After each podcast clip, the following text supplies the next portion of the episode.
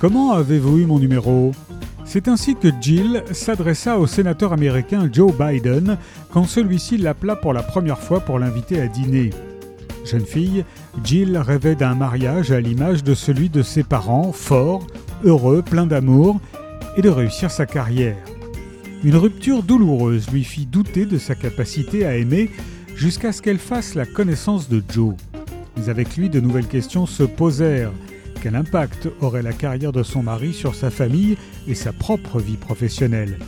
Était-elle prête à devenir la mère des deux fils de Joe issus de son premier mariage?